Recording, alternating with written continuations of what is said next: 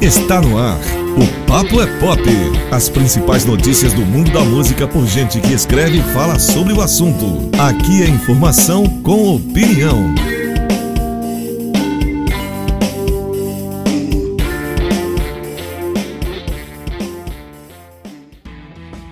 Fala aí, meus amigos, tudo bem com vocês? Estamos aqui mais uma vez, mais uma semana, Papo é Pop, edição 79 para vocês que nos acompanham desde o início. Quem não acompanha desde o início, busque as antigas também, que vai ter muita coisa boa, tem muita história contada ali, muitas resenhas de discos também, meus amigos. Estamos aqui hoje, eu, meu, meus, meus amigos Carlos Eduardo Lima e Marcos Bragato. Vou dar as boas-vindas para eles antes. Depois eu peço vocês seguirem a gente, essas coisas tudo, que vocês já sabem já, né? Então vamos lá. Como é que está você, Marcos Bragato, homem da escuridão? Bom dia, boa tarde, boa noite. Relembrando os velhos tempos do pós-punk, das profundezas dark da vida. Espero que esteja tudo bem desse lado aí também com vocês. É isso aí. Professor Céu, como é que tá o senhor? E aí, Bruno, Bragato, Darkness, o Darkman. Estamos bem aqui, né, cara? Mais uma semana, vamos firmes e fortes.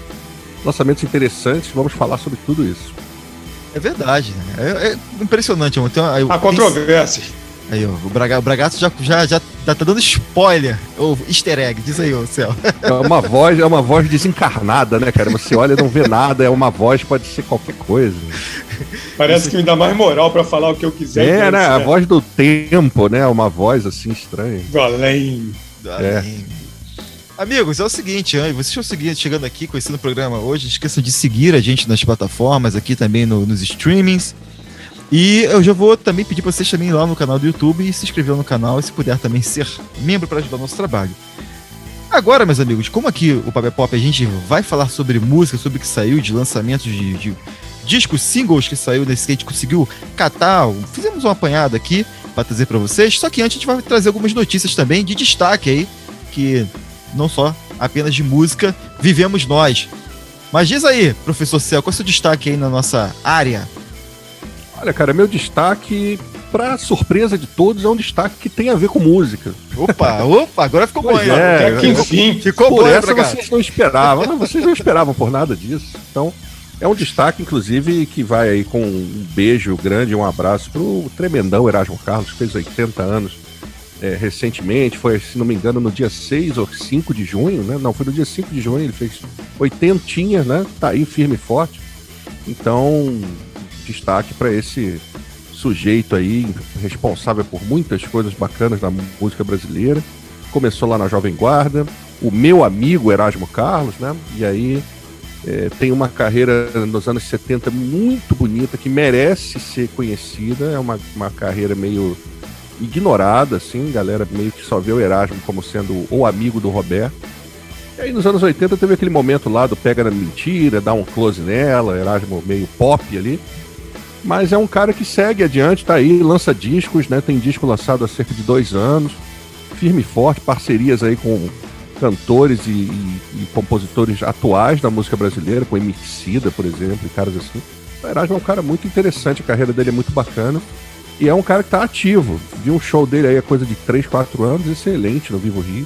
Então merece aí que vocês confiram a carreira do Erasmo. Um beijo, um abraço pra ele. É isso aí. O Carlos, que segundo consta, tem mais de 600 músicas compostas e gravadas. Pois é, cara, e tem uma coisa interessante que a galera meio que eh, deixa passar, né? A maioria esmagadora das letras das composições, tanto do próprio Erasmo como do Roberto, são do Erasmo. O Erasmo é um letrista, né? Então ele, ele é um cara responsável por muitos versos que a galera atribui ao Roberto, são, são versos escritos pelo Erasmo. Então é interessante isso. E você, Marcos Bragato, que se traz de destaque pra gente aí, pros nossos. O, o meu destaque é a campanha de financiamento coleti- coletivo da biografia do baixista do Charlie Brown Jr., o Champignon. Ele tem uma biografia assinada pelo Pedro de Luna. Pedro de Luna que já, já biografou o Planet Ramp e é contemporâneo de vocês, inclusive. Eu ia dizer nosso, mas eu venho um pouco de mais longe, né? e já está no site aí do Kikante, a famosa vaquinha virtual. É uma biografia com 500 páginas, com 400 páginas, aliás. Eles esperam vender aí é, nessa primeira, nesse primeiro lote 500 exemplares para viabilizar as primeiras impressões do livro. Depois fazer novas tiragens. Então, quem tiver interessado, é, é, é no site do Kikante. O detalhe é que a, a capa do, do, do, livro tem uma foto inédita do Marcos Hermes, chegou a trabalhar com o Champion na banda Revolucionários.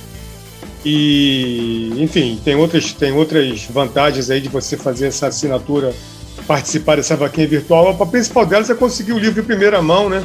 Acredito que vai ser um sucesso, que depois vai sair outras tiragens, mas vai que tem algum problema e não sai. Então, quem gosta, quem curte Charlie Brown Jr. já garante logo a sua. Né? Com certeza. E o Pedro aí, resistência.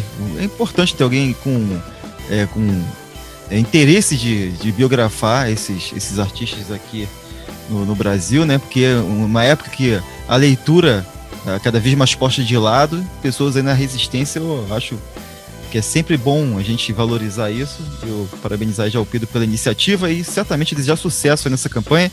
Quem puder correr atrás, eu tenho o Planet Ramp aqui, inclusive tem fotos de mim na biografia Planet Ramp. A galera, representante de Niterói, isso tem que ser lembrado também. É isso aí. Amigo, a Barra esse... da Tijuca, como é que é o negócio? A Barra da Tijuca, não sei de onde, que você falou outro dia aí. A região oceânica de Niterói é a Barra da Tijuca de Niterói. É isso. Eu acho que é isso, né? Porque eu não me lembro do que, que eu disse. Mas, enfim, é isso aí. Mas é, é. verdade. Não, você disse que Brighton era a Barra da Tijuca ah, de Brighton, é, pois é, Brighton é a Barra da Tijuca de Londres. Eu não aceito isso, não. é, é meus amigos, essa semana, eu gostei dessa semana, semana eu recebi muitos, muitas novidades, muitas notícias dos meus, meus amigos e minhas amigas assessoras que trabalharam mesmo. Tem, tem semana que a gente não recebe nada, semana vem muita coisa. E Fale das... pelo senhor, tô sempre recebendo tudo aqui. Ah, é, é, então é, é, é, porque você tá na panela. Eu não frequento essa mesma panela do senhor, não. Minha panela já é Caraca, outra. Olha isso, tá olha essa discussão. É uma outra. É uma outra panela minha. Vou receber a sua observação como um elogio, que eu sou bem relacionado. Não, é, isso é um fato absoluto. Fato absoluto. Mas aí, meus amigos, é, vou falar sobre o Sepultura, né, cara? O Sepultura vai lançar agora um. Agora em agosto, né? Agora, já já. Um novo álbum ao vivo, que é o Sepultura, quem não soube, não estava sabendo, é, essa pandemia aí, eles tiveram, tiveram a ideia de tentar aproximar com os fãs, né? Fazer uma aproximação com os fãs e criou o Sepulquarta, né? Que era uma, uma live que eles faziam com convidados e conversar com a galera lá toda quarta-feira. E com essa ideia da live, eles fizeram, vão fazer um disco, né? Esse disco é, estão tocando as músicas clássicas do Sepultura com esses convidados especiais. E tem uma galera, tem o Scott Ian, tem o Dave Ellefson, ex-Megadeth. Agora, sim, agora se a gente gravar esse programa. Ex e futuro Megadeth, né? É, Quer apostar? Pode ser, pode ser. Se eu te gravasse esse programa uma, uma duas semanas atrás, eu falaria do Megadeth já ainda. Tem o Matt Riff do Trivium, tem uma galera. E tem só os clássicos do Sepultura estão ali. E vai sair agora em, em agosto, já tá em pré-venda, inclusive. Lançaram até um, um, single com um clipe aí de Mask. Pode é fazer isso. um adendo, chefia? Pode fazer, fica à vontade. É, não é exatamente um disco ao vivo, né? Que o Sepultura, inclusive, quarentenado, não fez show para poder gravar um disco ao vivo. Falando assim, dá a impressão que foi um show gravado ao vivo, não. É o registro das participações dos convidados dele na Sepulquarta. Como eram essas participações? Cada um tocando na sua casa, no seu estúdio, e tudo sendo gravado ali pela internet. Eu espero que tenha saído material com boa qualidade, mas isso aí, meu querido Bruno, para ser disco ao vivo, mas não é mesmo. O, é o, ao vivo dos novos tempos, infelizmente. Então vamos abrir esse programa hoje falando do Billy Gibbons do ZZ Top, tá? Que acabou de lançar o Hardware, que é o seu terceiro álbum solo, primeiro em seis anos, e que é, ele sucede o Perfecta Mundo de 2015 esse trabalho foi gravado no Escape Studio, é, na Califórnia, e foi produzido pelo Gibbons junto com Matt Sorum, ex-baterista do Guns N' Roses, e o renomado produtor Mike Fiorentino. Digam vocês aí sobre esse álbum aí do Billy Gibbons ZZ Top. Tem mais de ZZ Top? Tem menos de ZZ Top? Curtiram? Eu me surpreendi porque eu ficava sempre pensando, pô, o que que Billy Gibbons está fazendo para lançar disco solo se ele tem a banda dele? Isso era uma coisa. E a outra, para que, que ele vai ficar lançando disco solo se dificilmente ele vai fazer alguma coisa diferente do Dizzy Top como carreira solo. E ainda mais, quem ele vai chamar para tocar com ele que não seja os caras que tocam com ele desde 69? Isso sempre me deixou um pouco afastado, mas dessa vez, por um motivo ou outro, eu acabei indo ouvir esse disco. Eu já sabia que o disco anterior, esse que você citou aí agora, ele é um disco de blues, é o não é o Perfectamundo não, antes depois do Perfectamundo tem o The Big Bad Blues, É. É, é. um disco de blues pelo qual eu também não me interessei, porque eu falei, ah, não quero ver ele tocando blues, eu quero ver ele tocando nos ZZ Top. Ou seja, eu tava cheio de. de Preconceito, né?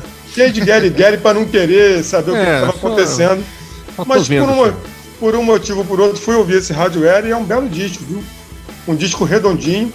É, eu li alguns releases, alguns textos aí chamando de disco de rock do Billy Gibbons. Eu fico pensando qual que não seria, né? Talvez, aquele, é. talvez o de blues e tal. Mas ok, é um disco realmente que tem blues pra cacete, tem rock pra caramba, mas tem também várias é, pequenas pequenas pitadinhas de sal ali diferentes. Tem várias músicas que costumo chamar de diferentona. Tem coisa ali de surf music, tem coisa ali meio Tex-Mex, tem coisa ali meio esquisitona que eu não sei bem o que, que é.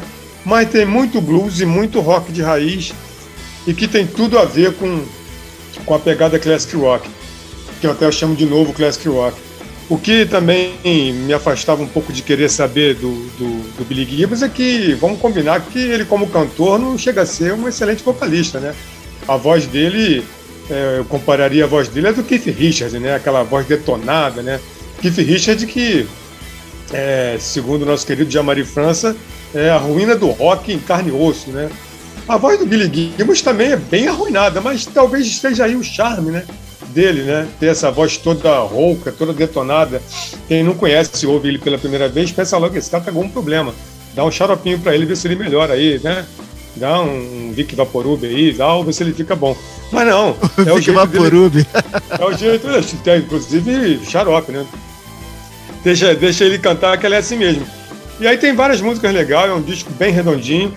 Eu ouvi várias vezes, voltei a ouvir de novo hoje aqui com aquela atenção redobrada para poder participar aqui. E eu diria que dá para entrar numa listinha de melhores aí do ano, viu? Não será surpresa, não. Eu não sei, como eu disse, eu não gosto muito desse disco solo. É, por exemplo, o Leme que o Mister fazendo disco solo. Pô, logo desconfio. O cara do ZZ Top fazendo disco solo. Desconfiadaço. O Geddy Lee fazendo disco solo. Desconfiadaço, porque não tem o que fazer fora da banda dele. É na banda dele que ele tem que fazer as coisas. Enfim, Agora, se alguém também, como às vezes a gente fala aqui, nos apresentasse esse disco como sendo um disco do ZZ Top, eu ia acreditar de cara. Depois ia fazer algumas observações e tal, ia apontar algumas coisas, mas passa tranquilo. De todo modo também, como, eles, como eles são os veteranos aí, o fato dele ficar lançando disco solo pode ter a ver com a banda não estar tá se reunindo direito, né? Eu vi também que o baterista andou falando, se ausentando em algumas turnês por problemas de saúde. De repente ele não está conseguindo é, reunir o trio para fazer, fazer um disco, enfim. Eu acho importante, então, que ele siga a carreira dele. Ah, a gente pode depois entrar nas músicas aqui, tem vários, vários detalhes, mas eu achei um belo disco e um disco para entrar nessas listas aí que o professor social fica fazendo e não, e não fala com ninguém. Fazendo aqui secretamente, assim, escondendo de todo mundo. Eu também gostei do disco, também gostei. E é interessante porque o, o Billy Gibbons é aquela, aquele tipo de, de de cantor, né, de músico, que a gente, como o Bragato falou, é impossível praticamente achar que ele vai fazer alguma coisa diferente daquilo que ele faz. Não só pelo que ele faz já há décadas, né, literalmente, como por, esse, por isso que ele faz há décadas ser muito bom e eficiente, né? O ZZ Top é uma das bandas assim mais queridas e, e poucas vezes a sonoridade dos caras se transformou ao longo desse tempo. A única diferença, e é uma diferença marcante e definitiva, é que quando eles entraram no, nos anos 80, eles enfiaram ali uns teclados e uns sintetizadores e umas coisas eletrônicas. E isso deu a eles uma projeção uma popularidade que eles jamais haviam alcançado. Então, eu fui ouvir esse disco esperando um pouco essa sonoridade mais do ZZ Pop, ZZ Top, ZZ Pop, do ZZ Top oitentista e ele não tem essa sonoridade. É um disco mais de rock mesmo, no sentido pé no chão. E aí eu fui dar uma olhada para ver o que, que o ZZ Top andava fazendo, né? Porque os discos solo do Billy Gibbons são discos que são mais ou menos concentrados nesse espaço de tempo 2016 até agora. E o ZZ Top lançou um disco em 2013 chamado La Futura, que é um trabalho em que o Rick Rubin produziu e que foi um trabalho que aí sim ele meio que tentou resgatar essa sonoridade do ZZ Top mais conhecida do público, né? E era um disco que eles gravavam 10 anos depois do anterior, que foi um disco de 2003, ou seja, a banda realmente tá aí parada, né? São, são músicos que estão em hiato permanente. Eu acho que o Billy Gibbons, depois dessa reunião aí, gostou da, da parada, pegou gosto de novo pela coisa e entrou nessa carreira solo, que é uma carreira solo que realmente tem 95% de ZZ Top e coisas surpreendentes até certo ponto. Esse disco agora, Hardware, ele tem umas músicas muito bacanas. Assim. Por exemplo, tem uma música chamada Stacking Bones, que é a faixa número 8, que ele faz um dueto ali com, com duas cantoras que é um duo chamado Larkin Poe, que são duas meninas, é, Megan Lowell e Rebecca Lowell, são duas Cantoras irmãs. e guitarristas também. É, e ele e ficou muito bacana essa música, ela tem um, uma um swing assim, uma coisa dançante, muito bacana, é, é não muito comum na coisa do ZZ Top. Também tem West Coast Junkin, que também é uma música que eu gostei bastante. É um disco que não tem música ruim, você vai ouvir todo ele vai chegar lá até a faixa número 12, voltar, procurar, não vai achar de uma, uma faixa ruim. Agora, não é aquele disco que vai mudar a sua vida, você não vai. Nossa, é uma coisa revolucionária. O charme é justamente ser essa coisa conservadora, esse rocão empoeirado, né, lá do deserto americano, aquilo. Aliás, foi gravado no meio do deserto, o estúdio. Pois né? é, exatamente, literalmente de verdade, deserto. É. E é uma espécie de vovô, assim, do, do, do Stoner, né? Uma coisa assim que tem uma, uma certa semelhança assim no clima, na, na, na, até mesmo nessa coisa da voz, né? Que eu acho que o Billy Gibbons tem uma voz detonada. E isso eu acho que é usado a favor na, na, na produção, né? Aquela coisa que. É uma voz que parece estar meio soterrada, né? O cara que parece estar ali meio, enfim, em apuros. Mas eu, eu gostei muito do disco, é um disco muito redondinho mesmo.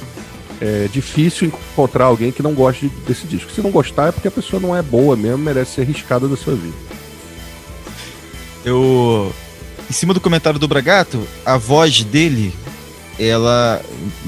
Pra quem estiver ouvindo aqui, para não entender mal, esse tipo de voz detonada nesse trabalho especificamente, eu acho que, como o Saul diz agora, ela ajuda.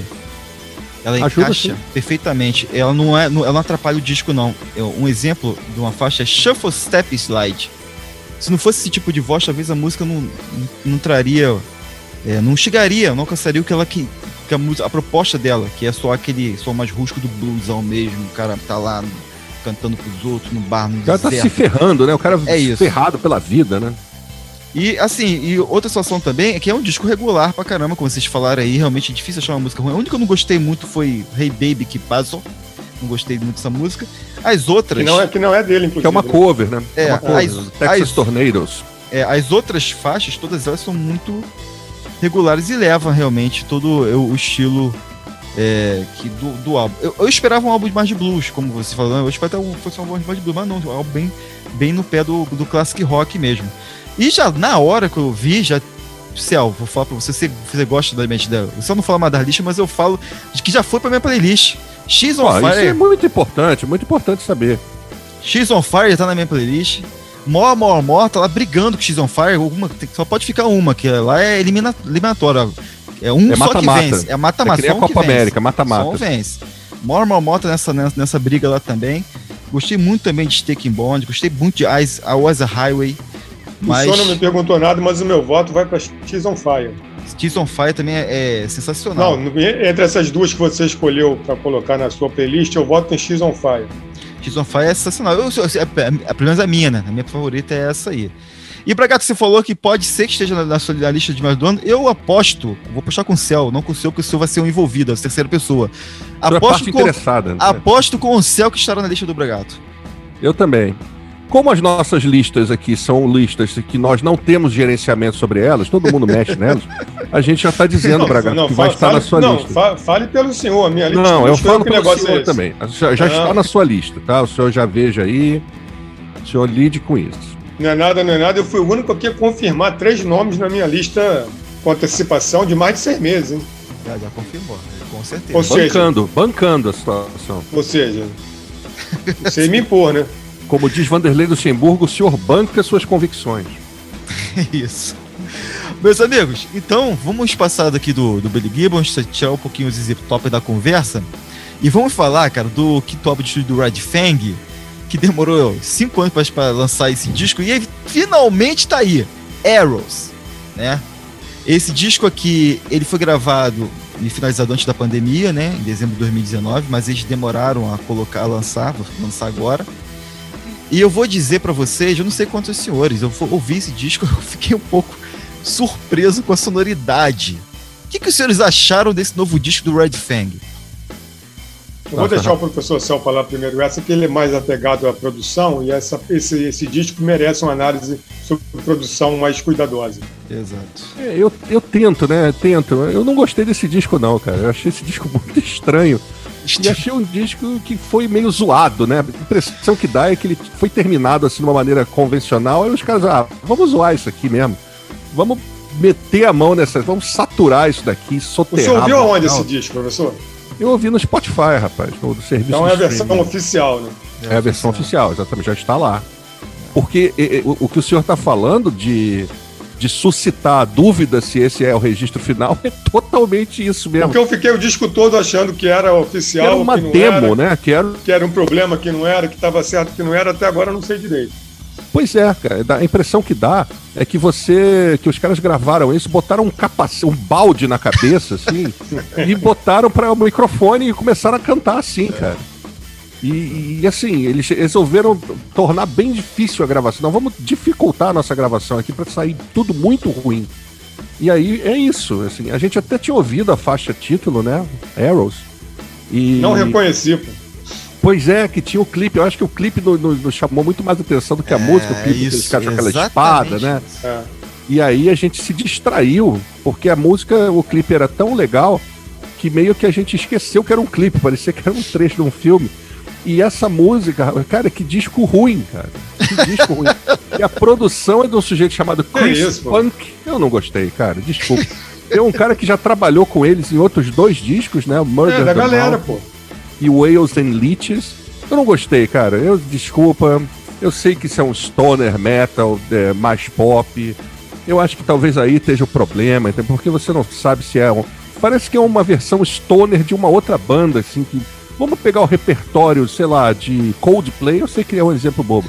Vamos pegar o repertório ah, do Coldplay, o repertório, sei lá, do. do é, uma banda que o Bragato gosta, Google Dolls. Vamos pegar o repertório do Dolls, vamos fazer uma versão stoner desse repertório e mandar isso daí. A impressão que me deu foi essa, mas eu não entendo nada disso, então estou aqui apenas para dar minha contribuição ao debate e dizer que esse disco é muito ruim. Se tivesse uma lista de piores discos de 2021, esse aí eu já admito que estaria na minha lista, certamente. Desculpem aí qualquer coisa, mas eu realmente, para mim, não deu. Que amargor. Pode ser conceito, hein? Mas eu não entendi. Na verdade, o Google Dolls está na frente dele, que o Google Dolls é uma One Hit Band. O Red Fang não conseguiu o hit até hoje, né? Eu saiba assim. Então Mas também não sei se a ideia é essa, né? Não a sei se. Não qual a ideia dos caras. É, se o viés é esse. É, é, agora, fora essa questão da produção aí, do som abafado. No fim das contas, eu acabei gostando do disco porque tem músicas legais, tem bons riffs e eu acho que esse disco é meio zoado, como o Céu falou, de propósito, porque só pode ser, os caras já não são nenhuma criança, sabe? Os caras, tá na cara que eles não ganham grana com isso, tá na cara que eles investem o dinheiro deles nisso. Eu acho que eles estão fazendo o que eles querem fazer, cara. Não posso acreditar que não deu certo a gravação. Ela era para ser assim mesmo. E se prestar bastante atenção, e eu prestei porque, em princípio, como, como nós temos aqui a direção do Bruno Eduardo, que é bastante ortodoxa, eu pensei que ele fosse eliminar esse disco, entendeu? Então eu não ouvi direito. Uma vez que ele aprovou, eu falei, agora já era. Então tive agora que ouvir direitinho. Não tem mais volta. Ao ouvir direitinho, eu descobri várias nuances do disco que eu, que eu é, admito que tive que procurar. Mas aí o meu apreço por algumas músicas aumentou bastante e deu para deu chegar à conclusão de que é um disco legal deles. E para mim o mais importante é que vai tirar aquela pecha, ou pra, pelo menos está tirando para mim aquela pecha de que é a banda que faz os melhores clipes e não as melhores músicas, né? Se você prestar bastante atenção, é um disco de riff do começo ao fim, né? Às vezes mais limpo, às vezes mais sujo, às vezes um riff bom, às vezes quase sempre mal aproveitado, eu diria. Mas eu, eu acho que eu acho que dá para salvar, acho que não é, não é tão não é, não é fim de mundo assim como o Céu achou não. Acho que é um bom álbum. Acho que não entra na lista de ninguém aqui, não, mas é um bom álbum, sim. É um, é um álbum muito estranho. Eu começo por aí, né? O Red Fang. Mas esses caras deixaram de ser estranhos algum dia? É, Eles então, são assim mesmo, eu, não são? eu vou te falar. Então, essa tipo o Melvis. Chamar o Melvis de estranho no elogio? Ah, sim, mas o Melvis é. É, é a mesma desculpa, é a mesma conversa que nós tivemos quando nós falamos do, do Tomahawk aqui. É, a gente criticou a estranheza, a vontade de fazer as coisas do jeito que. É, uma forma mais anárquica, às vezes fica ruim e tal. E a gente falou, pô, a gente vai acabar se pegando, muitos vão acabar se pegando ao álbum pela questão, pô, tem riffs legais, não sei o que legais. Só. É, quando eu vi esse álbum, eu, é, eu tive a oportunidade de entrevistar essa banda em 2018 quando eles vieram pro Máximos. Inclusive, eu fiz a pauta junto com o Rômulo. O Rômulo. Se não me engano, foi 17, não? É, não, foi 18. Foi máximo 17, deixa eu ver aqui. Uh, vou confirmar aqui, não. Foi. Sim, eles vieram em 2017 e eu entrevistei em 2018, isso mesmo. 2017 eles vieram, em 2018 eles vieram de novo, mas para fazer shows isolados aqui no, no, Brasil. E eu fiz essa pauta junto com o Ron John, braço pro Ron John. O Ron John é fã da banda. E aí, nós fizemos a pauta com o conjunto e tal, porque ele conhecia a banda, disse, vamos entrevistar os caras. Eu, quando vi esse disco, eu mandei uma mensagem pro Romo na hora. Falei, cara, você ouviu o novo disco do Red Fang? Você pode me explicar se, eles, se é isso mesmo? Eles são estranhos, assim, ou eu que não entendi direito. Ele falou, Mas ele ouviu? Ele ouviu, não, já ouvi, já, tá aqui no meu. Ele falou, cara, é isso aí mesmo, entendeu? Então, assim, o cara acompanha, sabe que é essa, a proposta dos malucos é essa mesmo, e tá aí. Quem acompanha a banda vai curtir e vai entender. Mas é um disco que, pô, como a gente ouviu o primeiro single com aquele clipe lá, um clipe animado e tudo, a gente vai esperando uma outra coisa, talvez tenha criado uma expectativa diferente, pelo menos em mim criou, e quando eu ouvi eu falei, cara, mas foi isso aí, é, exatamente isso, eu fiquei na dúvida, né? Mas é um disco que é estranho, é muito estranho. Eu digo, de Bragato, vou utilizar uma, uma, uma, uma, palavra que você usa muito para alguns discos. Hum. É um álbum indigesto. Não é fácil não, né? É, é indigesto. Esse é... Inóspito. É pra que facilitar, né? A gente pode tornar impossível quase a audição.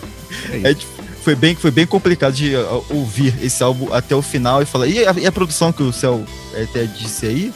Eu também acho que a produção foi de propósito mesmo, fazer esse som meio, meio abafado. Só pode, com cara. Com certeza foi. Vamos fazer um álbum, né, enterrado mesmo. Zoado. Mas é complicado. Amigos, então vamos para o primeiro single. Vou falar o primeiro single aqui do, do programa hoje. Vamos analisar o single do. Ô, ô Céu, me fala, é Churches mesmo o nome da banda?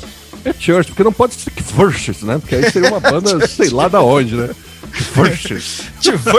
Churches. Uma coisa turca, né? Não, a pronúncia é Church. É, é Church. Eles anunciaram o quarto álbum de estúdio, Screen Violence, que será lançado dia 27 de agosto.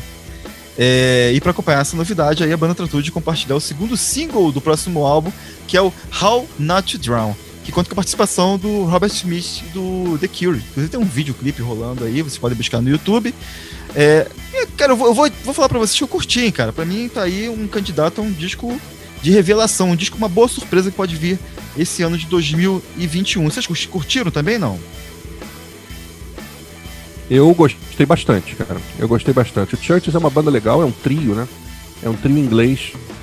Tem a Lauren Mayberry, que faz ali os vocais, aí bateria, percussão, sintetizadores e um monte de coisa. E tem o Ian Cook e tem o Martin Doherty. É tudo é, eletrônico, né? Sintetizadores, pianos, samplers e tal, etc. E é uma Ou seja, banda... ninguém, ninguém aí toca música, todo mundo mexe em botãozinho. É, apertador de botão, né? Mas são os caras que apertam os botões certos, né? Pelo menos parece. E esse Scream Violence, como o Bruno disse, é o quarto disco, né? É, eu gostei muito dessa música com a participação do Robert Smith, que é um cara que eu acho que não mete a cara dele, o nome dele em qualquer lugar, né? Eu acho que é um cara zeloso com isso. Onde e... é que ele tava aí outro dia, hein? No Gorilas, né? Tava no Gorilas, que é uma, uma música bacana também. É, é verdade. É. é. E... e tinha também o, o, cara do New Order lá também, como é que é o nome dele, meu Deus? Peter Hook e outros caras. E, enfim, eu achei essa música do Church um belíssimo aceno do que pode ser o Screen Violence. E, e, achei que também lembra uma outra banda que eu gosto muito, que é o Cocteau Twins. Mas lembra de uma forma diferente, porque o vocal da, da Lauren Mayberry não tem a ver com o da Elizabeth Fraser, que era um vocal assim realmente de outra dimensão. Mas alguma coisa no arranjo, na pegada, no clima que a faixa traz, aquela coisa meio meio triste, mas é um triste que vai ficando bonito, você acaba até ficando feliz de estar tá triste. é isso que esse tipo de música faz. Você, pô, que bom que eu tô triste, cara, ouvindo isso. Então você se orgulha da sua tristeza, você bate no peito e, pô, eu tô triste mesmo. Você tá é falando isso. de qual música? dessa música, dessa música do com Robert Smith. Como é que é o nome dela mesmo? How Not to Drown. Isso, exatamente. E, e é uma música que tem um crescendo e tal. É, eu gostei desse, desse, desse single. É, me deu aí realmente bastante curiosidade para ver o que, que vem nesse disco novo do Churches. Uma banda legal, cara. É, não é uma banda assim, ó, oh, meu Deus, eu sou fã. Mas eles geralmente entregam trabalhos interessantes nessa onda mesmo, às vezes muito, muito eletrônico, muito, muito assim, mais preocupados com a questão do estilo e tal, do conceito. Mas essa música desafinou um pouco essa ideia. Parece que vem um disco aí mais focado nessa coisa da melodia, das composições. Estou curioso para ver o que, que vai vir daí. É, quem salvou a música foi o Robert Smith. Agora eu queria saber onde é que vocês arrumam esses fardos aí pra gente carregar aqui no programa, cara. De onde é que aparecem essas coisas aí? Que, poxa, francamente, cara. De onde o é que vocês fica aí na escuridão, o senhor tá na escuridão, o senhor sabe disso, né? O senhor fica aí nas trevas absolutas, o senhor fica sem saber do Churches, por exemplo. O Robert Smith praticamente salvou a música. E eu, eu fui ouvir o outro single, que é He Said, She Said, é muito melhor essa com Robert Smith. Cara. Eu sei que é ridículo chegar aqui e mandar essa, porque é mole falar isso, né, cara? Pegar uma, uma cantorinha de segundo escalão, de uma ginasiana que canta mal pra caramba, uma tem uma banda que quase, é quase ninguém toca nada, e colocar o Robert Smith junto é mole chegar aqui e falar que o Robert Smith deitou e rolou. Ele não precisava nem ouvir a música. Se o, senhor, se o senhor fizesse um single e chamasse o Robert Smith, o senhor acha que esse single ia ser bom? Pelo não, Robert Smith? Não, porque eu sou profissional, só faço aquilo que eu sei fazer, eu me preparo. Eu não entro de gaiata igual essa mocinha, não. O senhor acha essa, que ela entrou de gaiata? Essa banda é muito fraquinha. Acho, achei curioso você falar em Cocteau Twins, porque eu me lembrei de Cocteau Twins sim, mas não nesse assunto, em outra banda que vamos falar hoje ainda. Ah, também por tem. Isso, por isso que eu achei, achei, achei curioso. É, esse Church é muito fraquinho, porque é, quer ser eletrônico, mas não é quer ser pop rock, mas não é, o que então, afinal de contas? Não é nada, fica naquele shoot seu, da gol e não sai do lugar, sabe? Eu tive a curiosidade de, depois de ouvir esse single, e ouvir o segundo, e fiquei dividido, eu falei, vou ouvir mais uns shorts aí da vida, né? Aí fui pegando no YouTube lá e ouvindo, pô, mano, difícil mesmo, você sabe que eu sou o cara que vou até o final das músicas, né? Eu não fico tirando no meio, não. Mas de vez em quando vinha aquele anúncio do YouTube assim no meio, uma vontade de sair, sabe? Mas perseverei para poder chegar aqui e falar isso que eu estou falando, né? Se não fosse o Robert Smith, eu acho que nem vocês iam pautar esse fardo pesado aí para a gente carregar. É, talvez se não fosse o Robert Smith, esse é um, isso aí é certo. é, é, isso não chegaria nem pra gente, né? Não, não, não, não, chegaria nem no Brasil, principalmente. A galera aqui não. Eu acho que o Robert Smith ajudou a. Não, mas, mas, mas aí o, o, o, professor escavador céu ia desencravar isso de algum jeito, né? mas eu não achei não, todo eu ruim. desencavaria a outra banda que nós vamos falar aqui, porque realmente é um descasso, mas esse aqui talvez realmente passasse justamente porque o Churches é uma banda que eu já não esperaria muito deles. É essa coisa meio. meio não, o senhor não muda de opinião agora, não. O senhor não vem. Não, o senhor começou é elogiando, agora porque eu falei diferente, não, o senhor vem. Não, por favor. O senhor, o senhor, fica, o senhor fica aí com esse coração peludo. É muito volúvel. Não é isso. Eu, eu, não falei que a banda é maravilhosa. Eu falei assim, não sou um fã do Church. Meu Deus, do Church. É uma banda que tá aí já tem algum tempo e que faz sucesso. Os outros discos deles, como eu disse, é um disco que tem. São discos que tem essa coisa mais preocupada com esse conceito. Não é tão preocupada com a melodia. E justamente por isso, essa canção me surpreendeu, porque achei uma coisa muito mais. muito superior ao que eles vinham fazendo. Agora, eu não sei dizer se isso é por conta do Robert Smith só. É claro que dá um brilho na faixa, mas eu acho que deu ali uma preocupada com os arranjos. Tanto que me lembrou Cocktail Twins, assim, que é uma banda que para mim fazia belíssimos arranjos, né? Então, tô curioso. Eu, eu, eu, eu, até achei que quando a música começou, eu tava esperando ele participar, porque ele demorou a entrar na música também, né? Ele demora. E, a demora. música é grande. É, demora entrar na música. Eu fiquei, pô, vamos, vamos, vamos ver qual é a situação desse, dessa, desse grupo aí. Mas assim, eu não achei de todo ruim, não. Eu acho que precisa ouvir o disco. Acho que também o Bragato disse que foi buscar outras de música. Eu, eu escutei essa e o outro single, Reset Reset. É. Mas eu acho que é uma. Pelo caminho que estão percorrendo, que é um caminho que é mais eletrônico. Vamos ver como é que eles funcionam sem o Robert Smith maior, um, um, disco cheio, né? Com mais, mais, mais canções e tal. E vamos ver para que caminhos vão percorrer, porque não dá para ficar só numa coisa só o tempo todo. Né? Podia ser um caminho sem volta, né? Eles indo assim pro infinito. Olha isso, é isso. Ô, meus amigos, meus amigos, então vamos, vamos, vamos que hoje o programa tá com várias bandas é, novas. Eu, eu gostei do programa hoje, eu vou falar com meus ouvintes aqui, porque hoje tivemos poucos medalhões, né? A gente falou de medalhões aqui, mas as bandas mesmo são grandes, não são medalhões. Vamos falar do Tom agora é, do, da Wolf Alice, né? Que lançou Blue Weekend, que é o terceiro álbum de estúdio dessa banda.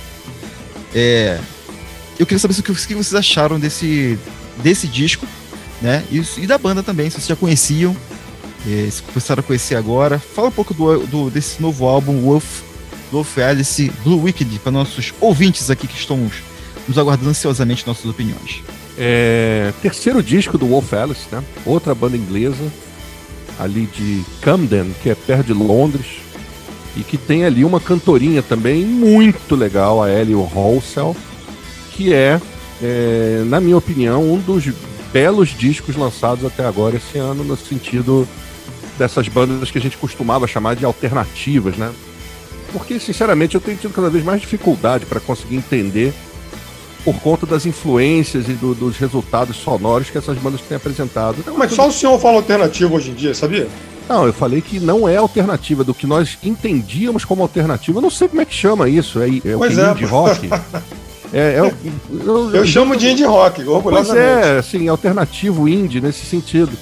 É, porque são bandas geralmente que fazem essa. são meio que herdeiras dessa sonoridade dos anos 80, mas já não dá mais para você dizer que só tem anos 80 né, no, que, no que eles fazem. Tem um processamento, sempre tem muita eletrônica nesses discos que são gravados por esses caras, seja no uso mesmo na, na, na, no arranjo, ou então como ferramentas, assim, samples e tal. Então, é, é, é, eu acho que o Wolf dentro dessa lógica meio caótica que se transformou o que a gente chamava de rock alternativo, ou então de indie rock hoje, se saiu com um belíssimo disco. Eu gostei muito da sonoridade desse, desse disco. É o terceiro deles, como eu falei. É, me lembrou em alguns momentos, porque é uma influência permanente nessas cantoras é, que tem banda ou então que estão em carreira solo alguma coisa que é tirada ali do, do, do, Fleetwood Mac californiano, ali do fim dos anos 70 e início dos anos 80. Interessante. Mas não entra de uma forma assim, puxa, isso é Fleetwood Mac. Não é assim que a gente percebe. Mas é alguma coisa no vocal, alguma coisa no arranjo, no drama, elas gostam muito da Stevie Nicks, o que faz total sentido, né? Que era uma, uma baita de uma cantora. Era não, ainda é. É, exatamente, né? Mas é que eu não sei como é que eles estão de carreira aí, o que, que eles estão fazendo. Gravou Mas... com a Sherry Crow outro dia, você não viu, não?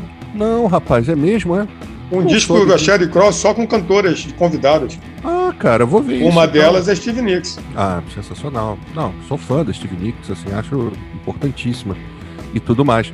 Então eu acho que tem uma coisa meio Fleetwood Mac em algum ponto aí, mas também tem alguma coisa que eu acho que já vai ali para os anos 80 do Garbage também, mas não na coisa do uso da eletrônica que o Garbage fazia, mas talvez alguma coisa da Shirley Manson. Eu acho que tem muito de, de um rock, uma sonoridade, muito de mulher, assim, mas que, que, que isso não faz ser difícil é, de, de perceber para homens, por exemplo. Eu acho que não tem esse viés é, sexista, digamos assim, ou hermético para quem não é do sexo feminino. Pelo contrário, eu acho que é uma visão feminina de um monte de assuntos que tem basicamente essa questão da, da vida que a gente está levando hoje nesse planeta, cara. É uma vida muito difícil.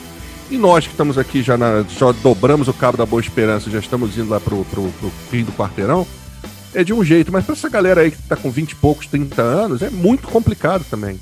Então, eu acho que esses discos da maioria dessas bandas retrata isso. O disco do Wolf Alice não é diferente.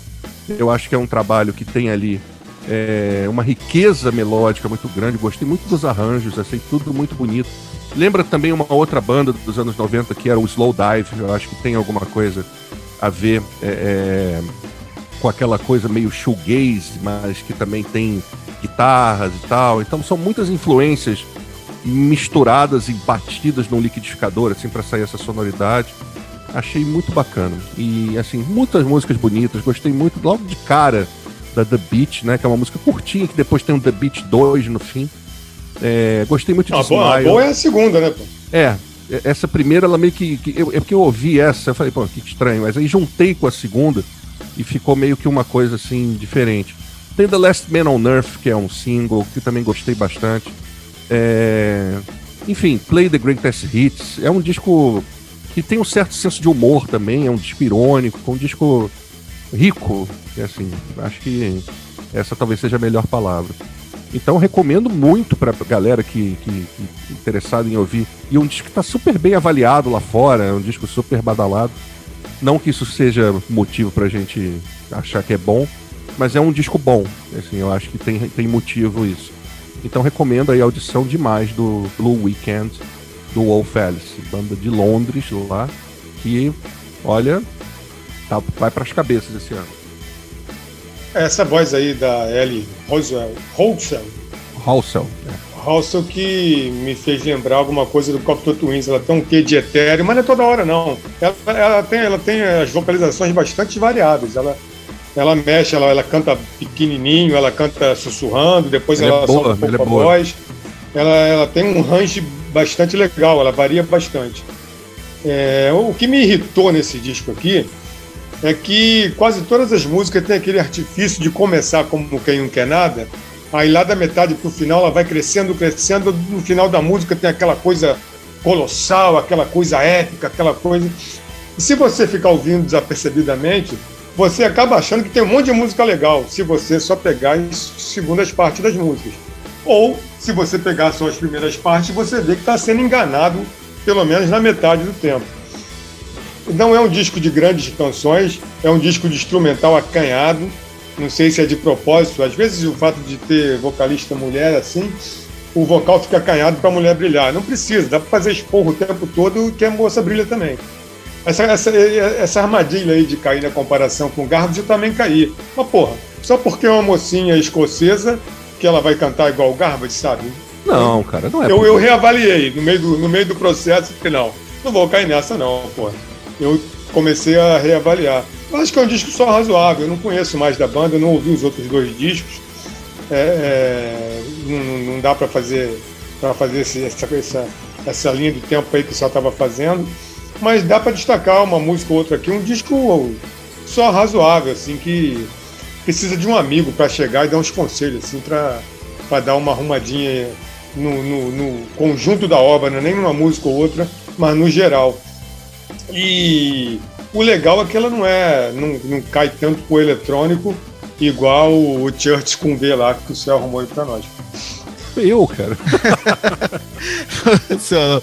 é, eu, eu, eu acompanho o Félix desde 2015 à distância, né? Não acompanho de à distância. Só fala a verdade, eu só não venho aqui tirar essa onda, não, hein? Não, não, é verdade. Vocês podem. Quem, tá demais hoje, cara. Quem, quem, quem, me, quem me segue nas minhas redes sociais e quiser lá buscar lá no site, no meu site lá, Rock on Board, tem uma resenha lá de 2015 do primeiro álbum deles. E Mostrou foi que, que assinou. O que, que me chamou a atenção é que é, é, o álbum se chama My Love School. E é, porque é um álbum, esse sim, é um álbum. É, talvez o Braga tivesse é, começado por esse disco, talvez, não vou falar não vou afirmar porque não dá para saber. É, se tivesse uma outra concepção, porque é um álbum mais noventista, mais grunge, mais rock alternativo. É, esse álbum, esse álbum aqui, que é o terceiro álbum deles, lançaram até um EP no meio, então são quatro trabalhos assim que eles lançaram. É um álbum jamais buscando essa coisa mais suave, tanto que a, pro, produção desse disco é do mesmo produtor que fez os últimos do Kings of Leon, que é o Marcos Drives. Então eu acho que essa, como você disse, que é a sonoridade de talvez buscar, eu acho que isso tudo foi um conceito para esse disco especificamente. Essa banda, quando eles saíram em 2015, eu busquei ver umas apresentações deles num grande festivais, tipo Glastonbury e tal. Logo que eles saíram lá na Inglaterra, naquela época tava um boom, tava Royal Blood, surgiu um monte de banda da Inglaterra e surgiram juntos. É, e aqui no Brasil não chegaram com a mesma força, talvez, talvez, pô, que o Royal Blood fosse a melhor banda, não sei mais interessante. É, e eles eram uma banda muito mais de rock. Eu acho que a, a banda ficou a, envelheceu, porque hoje eles, na época, tinham para quase 20, 20 e poucos anos, hoje tá mais de 30, então talvez eles mudaram as concepções, mudaram a cabeça e fizeram um disco mais tranquilo. Esse disco é mais tranquilo, acredito. E, e nesse, nesse esse álbum especificamente, é, ele vem, sim, como disse o Céu, recebendo várias críticas positivas. O rapaz que fez lá pro meu site esse, nessa, dessa vez deu nota máxima. Eu não acho ele melhor que o primeiro. Eu não acho nem que ele chegue perto. Eu até esperava que fosse uma coisa mais rock mais alternativa como foi no primeiro álbum e não chegou. Talvez essa tenha sido a minha decepção com o disco. Uma expectativa daquele é, Wolf Alice mais do início e tá com um som bem mais mudado, mais diferente, mais abrangente e tal. É, é, pode ser uma fase, pode ser que no próximo álbum ele venha de, de, de novo com uma pegada mais do primeiro álbum, aí eu já não sei, né? Só vai dizer o tempo. É, você agora tá me obrigando a ouvir os outros dois discos urgentemente. É, ouça o primeiro álbum somente, que você vai ver que é diferente. Aí esse primeiro álbum, aí sim, dá pra gente fazer uma comparação com Garbage, porque é um som mais do rock alternativo, coisa que o Garbage fazia, mas nos anos 90. É mais parecido com aquilo lá. Inclusive a banda chegou, quando é, surgiu, muitos falaram, ah, vem rock alternativo, vem por, por punk e tal. Eu fui ouvir, gostei na época. Achei que esse álbum ia pro mesmo caminho. Quando ouvi, até parece uma outra banda, tá? Eu ouvindo esse álbum, eu vi que parece uma banda diferente daquele álbum do. Daquele primeiro Se o senhor tivesse ouvido esse álbum antes, o senhor não tinha pautado então pro programa, né? Talvez Fala não. a verdade. Não, eu talvez. Eu não, eu pautaria pro programa porque é, eu, muitas coisas que a gente coloca aqui não é pelo gosto pessoal, a gente bota pra gente saber que os amigos ah, é? as pessoas conhecem. Não, é, não é pelo gosto, não é pelo gosto pessoal, não? Ah, nem sempre. Sabia, não, nem não sempre. Sabia. É. Não, é, a ah. gente. A gente bota disco que a gente não fala só bem dos discos, né? Bota disco que a gente não gosta, é. inclusive, né? Então a gente tem que botar aqui Aí que a porca tosse o rabo, tá vendo aí, querido ouvinte, como é que são as coisas? Não gosto pessoal aqui não, rapaz. Não, a gente coloca aqui que a gente pode recomendar até. Mas tem bandas que a gente tem que falar. Eu acho que banda nova, é a banda que vem as pessoas falando, estão tá, falando, tá na Inglaterra, tá burburinho. A gente tem que falar aqui. Eu acho que tem que apresentar, nem, nem que seja para falar que não é legal. Como a gente já fizemos a lista de melhores do ano, que a gente contestou, escolheu um de outro. Faz parte. Eu acho que isso aí tem que fazer mesmo. Mas eu pautaria. Bom, pautaria sim, porque tá todo mundo falando muito bem. Eu pautaria. Não, não acho o disco ruim, não, tá certo. Eu só acho que só prefiro a. Só a te decepcionou, mas não é ruim. Não, não achei ruim, só ah, é porque é um disco que realmente tem uma mudança de sonoridade, sim. Eu senhor conhecia, professor, o primeiro disco que ele Eu tá tinha ouvido o segundo disco, não o primeiro. Eu, eu acho que o segundo então, tá muito mais pro primeiro do que para essa sonoridade também. Então dá para entender, era, uma, era um outro som mesmo. Eu me surpreendi com esse terceiro, com esse novo disco, é, é quarto, né, que tem um EP. Eu gostei mais desse, assim, me agradou mais por causa dessa dessa desse milkshake aí noventista, mas é um noventista pouco óbvio, eu acho. E também teve essa coisa meio esse fantasma aí do Fleetwood Mac pairando assim por cima. É só, é só tirar o peso das músicas que o senhor quer abraçar. Já entendi a sua. O senhor é só colocar o peso na música que também o senhor quer abraçar. Então, não, não, não. não quem bota peso em música é músico, não sou eu. Não, é a bigorna. A... E, e, esse Marcos Drives, ele também já, já, trabalhou com Coldplay e Arcade Fire, não já? Já teve alguma coisa que se com essas bandas aí, né? Eu acho que já teve com Arcade Fire, que é o Coldplay, não tenho certeza.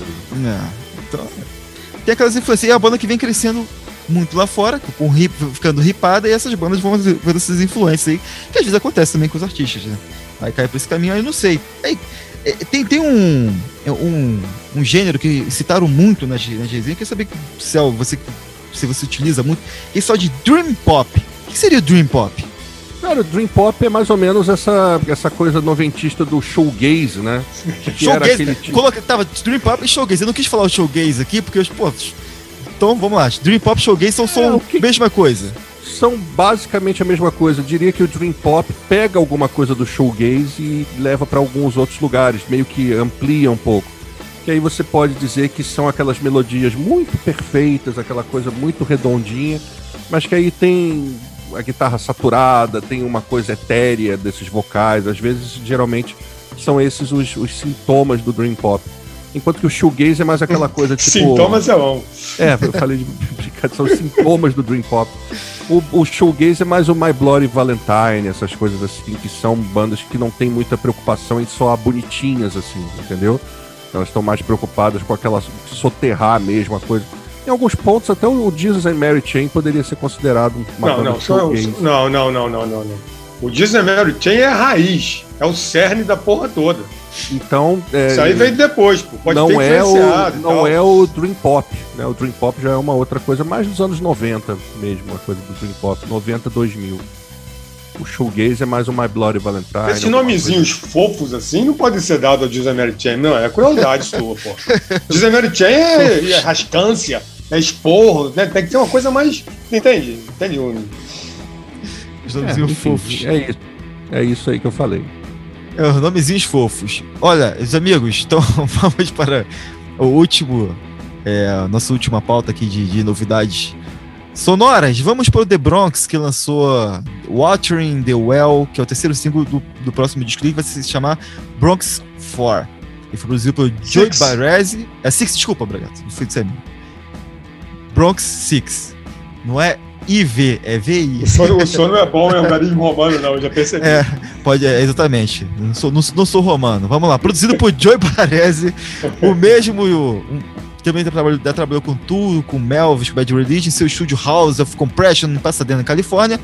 E a banda também está confirmada no, no Riot Fest, que é o festival, um dos primeiros a serem confirmados nos Estados Unidos, que vai ter um par de bandas agora no meio do ano também. Gostaram do, desse single do, do, do Bronx? Eu, eu, ouvi esse single fui buscar outros. Eu achei o, o, outros até mais legal que esse. Mas o que você achou da banda? Eu gostei dos três, pacotaço. Aliás, eu adorei os três singles. Para ser sincero, esse aqui sim é um fardo bom de carregar, sabe? É um fardo leve, vazio, né? Que você carrega sem perceber. Anda um que já, não, já a gente não pode mais pegar ônibus, né? Anda a pé daqui até a Urca, carregando ele tranquilamente, sem nenhum problema. Eu gostei muito. Eu não lembrava dessa banda, não. Achava que ela tinha acabado já. Achava que ela fazia parte do passado. É uma banda bem lá do B também, né? É. Fazia tempo que não ouvia falar dela. Mas eu achei que, que é, é, principalmente esse single aí, o Water in the Well, eu achei muito mais uma, um single de rock do que do punk rock que eles faziam antes. O outro single, Super Bloom, que eu achei mais hardcore, mais porrada. E o White Shadow também tem até o vigor punk, mas é mais voltada pro rock mesmo.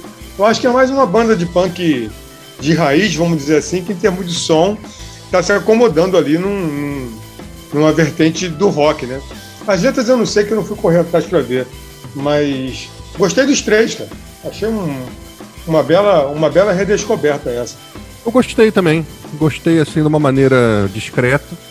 Eu não conhecia a banda e não sabia que ela tinha esse passado hardcore. Até tinha identificado no outro single uma pegada um pouquinho mais, mais próxima disso, mas é, não, não, não foi também catar. Achei bem feito é aquele tipo de sonoridade assim, inegavelmente rock, né, que você ouve já já associa diretamente. A banda que já está aí com turnês marcadas para o segundo semestre, né? Essas bandas todas estão loucas para cair na estrada, né? Não se espantem com isso, né? O Red Fang que a gente falou também é uma outra que está louca para cair na estrada, já tem turnê marcado também. Então os caras do The Bronx já estão aí com turnê, inclusive, nos Estados Unidos, e os caras vão para o Reino Unido já estão lá na Manchester, Liverpool, é, enfim, Bristol, que é a cidade que o Bragato gosta. Não, Brighton. Brighton, Brighton. Brighton. O Bragato tem lá um bangalô em Brighton. Senhor sabe e... por quê, né? Não, por causa de quadrofínia, né? É, evidentemente, eu sou do ramo, né, pô? Pois é. E, enfim, também estou curioso para ver o que, que vem aí desse The Bronx. E mas com descrição, né? Que também não é para estudo, né? É uma banda legal, uma boa música. Vamos esperar porque nós temos aqui a serenidade que nos é peculiar. O senhor gastou os seus elogios todos nas bandas anteriores, acabou, é isso? Não, porque eu esculachei o Red Fang também. é verdade, verdade. Então, é isso. Eu tenho uma denúncia a fazer, né? Mas ah, acho que pro, o nosso querido apresentador quer dar a opinião dele. Não, não, eu, eu já. Vocês falaram aí, tá pra mim tá, tá tranquilo. Mesmo porque eu apresentei. Quando eu falei da banda, já dei, levantei a bola pra quicando aqui e também não tem muito a dizer, não. Gostei muito O senhor sabe, professor Céu, por, por que, que essa banda veio parar aqui no programa, né? O que, que é? Eu não ouvi, que eu falei da minha O senhor sabe por que, que essa banda veio parar aqui no nosso programa. Né? Eu, gosto, eu gostaria muito que o senhor dissesse, assim, com, com explicando para os nossos ouvintes. Motivo A Motivo A, esse parênteses aqui. Tu, Melvins e Bad Religion. o Tu eu olhei assim, eu falei, ah, é. rapaz. Então, tu eu olhei. E, e, e, nem tem a ver, é só porque é o mesmo produtor. Motivo B, baterista Joey Castilho. Ah, noventismo detected. Não as conexões noventistas que ele não é, consegue pô. evitar. Ele fica fre frequentando esses submundos noventistas aí da internet, aí os caras ficam trazendo essas coisas pra ele e traz pra nós, porra. Submundo noventista é ótimo. É, rapaz, mas tem, tem coisa boa também. Esse The Bronx é uma coisa boa. Me orgulho de ter trazido. Não, gostei, pô. Não tô fazendo reclamação, não. Só é. tô analisando o método, mas eu gostei. O senhor falou que carrega um fardo vazio até a Urca com The Bronx. Não, gostou? Gostei, pô. gostei.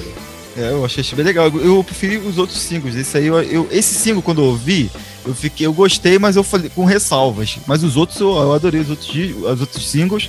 E o que me causa mais é expectativa pro álbum, né? Vai sair o disco aí. Eu falei, pô, quando esse álbum sair aí, pode ser, hein? Pode ser um Qual disco. dos três vai entrar na tua playlist aí? Eu ainda Tem não, um. não sei. é, de- Desses três, nenhum entrou ainda na minha playlist. Ainda não. Mas pode ser, vamos ver. A minha playlist, quando eu sou um cara um pouquinho ansioso, às vezes eu coloco na minha playlist uma, uma música, di- a banda vai lança o álbum inteiro e tem mais duas, três legais lá e eu tenho que tirar. E tem que tirar, porque a regra é clara, né? Lá não tem esse negócio, não. Lá Mas não pode tirar e botar outra subscrição? Pode, pode, mas aí, pô, tu se apega, né? É igual você com escondendo o CD, eu me apego à música, não quero tirar da, da playlist. É complicado. a gente fica pegado às, às faixas. Meus amigos, então é isso aí. Essas foram nossas, nossas as novidades que nós trouxemos de musicais que saíram essa semana. A gente tá avaliando, trazendo para vocês aqui. Pra vocês buscarem também nas, nos streams, busquem esses, esses- essas músicas, esses discos, né? Estamos indicando, fazendo uma, um filtro aqui. Pro bom e pro mal, fino. né? Pro bom e pro mal, né? Tem, tem coisa aí que você vai ouvir a opinião do Bragato, do céu, falar, ah, então não vou nem correr atrás disso. Mas sempre, eu sempre acho que você tem que sempre buscar, até pelo, pela curiosidade, para saber se realmente você gosta ou não. Tá? Eu odeio porque falar eu mal com, com propriedade. Exatamente, é isso. Não, fale pelos senhores, que eu não tô aqui pra falar mal de ninguém, não. Eu faço a minha análise. Doa quem doer. Tô aqui doer.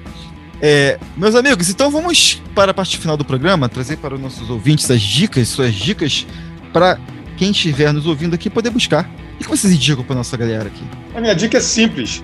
O professor Céu já falou aí que essas bandas estão ávidas para sair em turnê. Aliás, algumas delas até, tipo Red Fang, demorou a lançar o disco esperando o momento certo para lançar e em seguida sair tocando, né? Então o que eu tenho a dizer é que o Guns N' Roses já tem turnê marcada para final de julho.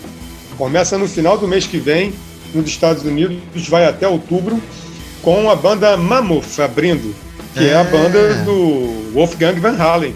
Tá para lançar, se eu não me engano, sai essa semana o disco dele. Disco Ah, que ele toca aí. todos os instrumentos, inclusive.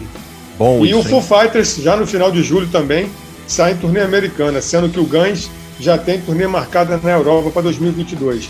Ou seja, a luz no fim do túnel está cada vez mais perto. Pelo menos lá. Aqui ainda continua um pouquinho longe, mas continua no fim do túnel. A minha dica é, é de filme. É, na verdade, é de um desenho animado. Eu demorei cerca de seis meses né, para ver Soul, Pô, esse que é filme é, uma é ótimo. animação da Pixar, né, da Disney. E rapaz, eu fui é, completamente com uma ideia assim distorcida do que seria e logo nos primeiros 10 minutos eu já tava Foi achando que é chato, fala a verdade. Ah, eu fui achando que era ah, mais um longa da Pixar. Se bem que todos os longas da Pixar que eu vou ver eu gosto, né? Eu sou meio. Mas é estranho. longo ou é animação? Me perdoe É um ignorância. longa de animação, um desenho grandão, é uma hora e quarenta mais ou menos. Então é um desses longas animados, mas, cara, é do mesmo diretor de Up, do mesmo diretor de Divertidamente, né? E é um cara, eu esqueci o nome dele, é Peter alguma coisa, ele é um cara que vem fazendo aí uma pequena revolução ao usar esses temas nos desenhos animados da Pixar, temas que tem a ver com morte, tem a ver com, com propósito, alguma coisa, mas de um jeito que não é piegas, pelo menos pra mim não pareceu. E o Soul trata disso. É, não vou dar nenhum tipo de spoiler, mas É um drama? Conta, é um, conta um pouquinho não a é um história. drama. É, Explica é a pra história galera. um é a história de um pianista de jazz Isso. é o Joe Gardner, que ele é um cara que eh, não conseguiu ser um músico de jazz, né, bem sucedido. Ele é um cara que dá aula numa escola de música, né? E ele dá, dá aula de música né, numa escola americana, né, num daqueles high schools lá. E aí ele um belo dia recebe assim, ele tem uma oportunidade de tocar com uma banda. E uma banda que pode dar ele o prestígio que ele sempre quis. Tem uma história com o pai, o pai dele gostava, levou ele, apresentou ele o jazz. Ele era um cara que não gostava da ideia, mas aí ele viu o pianista lá e tudo, ele ficou apaixonado, ele começou a aprender a tocar, enfim, ele é um cara que tem esse desejo. E aí nesse dia que ele vai é, fazer essa apresentação, essa grande chance, acontece uma coisa e ele não vai fazer. E a partir daí, o filme tem toda a sua razão de existir. E rapaz, quando começa, quando a gente vê o que vai acontecendo, e aí que eu não posso mais contar, é, você pensa assim, nossa, isso vai ser mais um clichê, vai ser mais uma coisa Disney e tudo, e aí você começa a perceber que não vai ser nada disso. É um filme que, não, que é muito sério, muitas coisas sérias são tratadas ali. É, não é um filme para criança, assim. É um filme que tem ali uns personagens engraçadinhos, claro, é um desenho animado, mas ele não é, não acho que seja para criança. A criança vendo aquilo não vai entender completamente o que está acontecendo. E ele é um filme que tem muita música, mas tem a música não só no sentido de você ouvir uma trilha sonora bacana, que é bacana, tem a participação do John Legend, tem a participação de um cara chamado John Batiste, que também lançou um disco esse ano, muito bom, pianista de jazz. É... Mas é uma coisa assim surpreendente, tem personagens ali maravilhosos e eu fiquei muito encantado. Aí é aquela coisa, quis saber onde é que tinha para comprar o DVD ou alguma coisa assim para ter aqui em casa. Não tem para vender. O DVD não saiu. Você só vê isso no streaming. A Disney tem o seu próprio canal de streaming, né, a sua própria plataforma de streaming, que é o Disney. É, não sei se Disney Plus, eu não sei. O streaming da Disney, que aí você acessa aquilo lá, paga uma mensalidade. E aí você tem né, não só acesso ao Soul, mas a vários outros. Mas no Brasil tá passando aonde? Na Disney. Com legenda? tem outro lugar. Tem legenda e tem dublado. Então tem que acessar essa plataforma, a não ser que aí o senhor passe, o senhor vá para as vias. Não, não, eu, francamente eu não estou interessado, não. Estou falando é. pro, pro leitor, pro ouvinte que está pensando em pois assistir. Pois é, né? o, o, nosso leitor vai ter que ir diretamente na, na plataforma da Disney ou então aí usar os seus métodos obscuros para conseguir ver. Mas caso vá fazer isso de alguma maneira, veja, porque o filme é muito, muito, muito bom. É impressionante de tão bom. É, eu entendi quando você falou que não é um filme para crianças, que ele não é um filme infantil clichê. Né? Não. É, pode é... ser para crianças mais assim. É. Mas por que, que não é pra criança? Tem, tem sexo, drogas e rock and roll, consumo de entorpecente? Qual o problema? Não, não, não tem, não tem. Assim, eu, eu, eu, entendi o que ele quis dizer, assim. Eu não, eu não, não acho que não seja para crianças. Eu acho que é porque meus filhos assistiram. Mas eu acho Mas que. entenderam não... direitinho? Entenderam, porque assim, é, não é um filme clichê, ele fala sobre vida e morte, fala não sobre. Não é um filme alegre. É, é. Ele, fala, ele, fala, sobre algumas coisas, que, sobre os valores que eu acho importante. É, pelos conceitos principais desse filme. O amor do, do personagem pela música, o amor dele pelo, pelo pai, pela família e a questão dos valores da vida. Então é basicamente isso. Não é um filme engraçado, legal, vamos nos divertir. É um filme que te, traz algum conceito. Exatamente por isso que ele concorreu ao Oscar, né, Céu? Ganhou, né? Animação, né? De animação ganhou. Ele é um bom filme, é um filme de drama. Não é isso, Céu? Eu acho, né? É. Eu acho que drama. é um filme de drama, é um filme, é um filme daqueles de. É um filme da Disney, isso não pode ser esquecido. Então é um filme daquele. É difícil você encontrar um filme da Disney com um final triste, por exemplo. Mas ele até levar a gente a esse final que pode ser ou não, assim, alegre, convencionalmente, ele não te poupa. É um filme que tem momentos tristes. Assim, você vai ver mas é tudo muito fora do clichê. Se alguém viu aqui, viu Up, que é aquele desenho do, do, do velhinho que tem a casa com os balões, assim, é muito parecido. É isso mesmo. É, é muito parecido, porque o, inclusive o Up tem uma morte logo na, na, nos primeiros momentos ali que dilacera a pessoa que está vendo. A pessoa não espera que aquilo vá acontecer. Tô você se vê com interessado aquilo. nesses filmes aí. Cara, é muito, é muito complexo, assim. Eu até agora achava que o, o melhor filme da, da Pixar estava sendo disputado entre o Toy Story e o nosso glorioso Wally, que eu acho uma coisa absolutamente maravilhosa. Tu curtiu o Wally?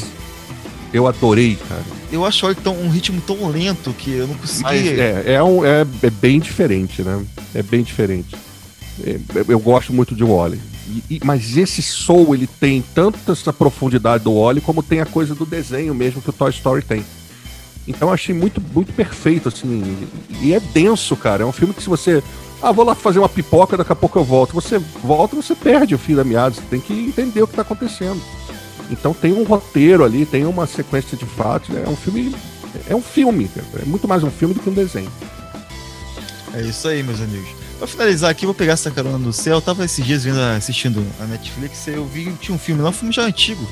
Já tem uns tempos que já, que já existe do Brad Pitt, que é o Moneyball, o homem que mudou o jogo. Puta, isso é um filmaço. Esse, eu assisti esse filme. PH de farmácia. É, é, é, aquele filme que, tipo. Que ele conta a história do, do cara lá, do, do gerente de, de, de um time de, de beisebol, mas a, é, esse filme é fantástico pelas atuações e pelo enredo, pela história. Então eu fiquei assistindo aquele filme, não tem ação, não tem tiro, nada disso. É o filme do Brad Pitt, acho que é o melhor filme que ele fez, na minha opinião. E é um filmaço, que tava na Netflix Baseado em fatos reais. Se busque, É. podem buscar essa história do Moneyball aí. E Mas tem que entender de beisebol? Não Não. precisa, não precisa. Não. Não precisa. É muito bom esse filme. Essa é a mágica do filme. Bragato, te indico. Busca que tu vai gostar, com certeza. Bragato vai gostar. Vai Pode gostar. ver sem, sem medo. Vai curtir Sem mesmo. medo. Mas é isso, meus amigos. Ficamos por aqui. Infelizmente, avisar nossos ouvintes aqui, a gente não tá fazendo lives essa semana. É semanas que nós estamos com problema técnico que nós vamos resolver em breve aí para voltar a anunciar e eu indicar as lives aqui também no nosso, nosso podcast. Quem quiser tiver. Mas manda o também pessoal ir disposto, olhando as velhas então, pô. Vai lá assistindo as antigas, exatamente. Vai lá vendo. Lá tem a gente falando do- dos últimos discos lá do, de, dos últimos, né, os 30 anos dos discos lançados em 91. Tem alguns temas lá inter- interessantes. Tem também de Rock in Rio. Tem nossas resenhas também dos álbuns que já saíram. Greta Van Fleet. Vocês podem buscar lá para saber nossas opiniões. E vamos gravar em breve aí, quando tiver oportunidade, outros álbuns para colocar lá no YouTube para vocês matar a vontade de vocês e nossos membros. A gente ter o nosso contato com os membros lá com cada vez mais né, ativos lá no nosso canal. Beleza, meus amigos? Ficamos por aqui até a próxima semana aí, desejando boa semana para todos aí. Vamos que vamos. Valeu, Um galera. a todos. Tamo junto. Você ouviu o Papo é Pop, um podcast feito para você que gosta de informação, debate e quer ficar por dentro do universo cultural.